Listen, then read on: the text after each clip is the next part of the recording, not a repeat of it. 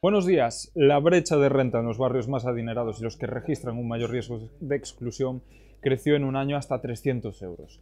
En el periódico de hoy revisamos lo que cobran los ourensanos de media calle por calle. Las manzanas con mayor renta están en el centro, en las calles de San Lázaro, Concejo y Paz Novoa, mientras que el barrio con una peor situación económica es Covadonga. Nos ofrece más detalles Brais Iglesias. La brecha entre los barrios más ricos y más pobres de la ciudad sigue aumentando año a año. El Atlas de la Renta de los Hogares acaba de publicar el Instituto Nacional de Estadística pone de manifiesto que en el último año, entre 2020 y 2021, se aumentó en 300 euros la diferencia entre las principales calles del centro y el barrio de Covadonga, donde residen los vecinos con menores rentas. Hoy hacemos una radiografía completa, calle a calle, de la situación de la renta en la ciudad. Mañana comienza la vigésimo cuarta edición de Chantar. En la presentación oficial del Salón Astronómico, que se celebró ayer, se desgranaron los detalles y las novedades que traerá la cita de este año. Una de ellas, por ejemplo, que se habilitará un espacio de tapeo por si les apetece pasarse al salir de trabajar. Nos lo cuenta Miguel Cao.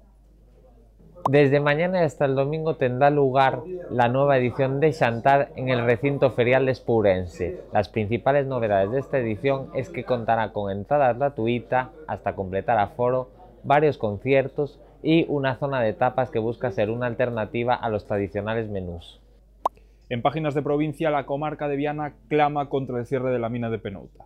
Cientos de personas se congregaron en el centro de la villa contra la clausura cautelar de la explotación que ordenó el Tribunal Superior de Justicia de Galicia.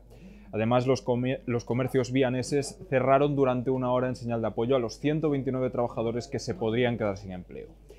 En deportes, el Arentero viaja a Vilés para disputar la previa de la Copa del Rey y además en este festival la provincia acogerá una intensa jornada deportiva con partidos de preferente, Primera Galicia, fútbol sala y hockey hierba. Por último, tengan cuidado con la meteorología porque la montaña ourensana estará en alerta naranja debido a los fuertes vientos.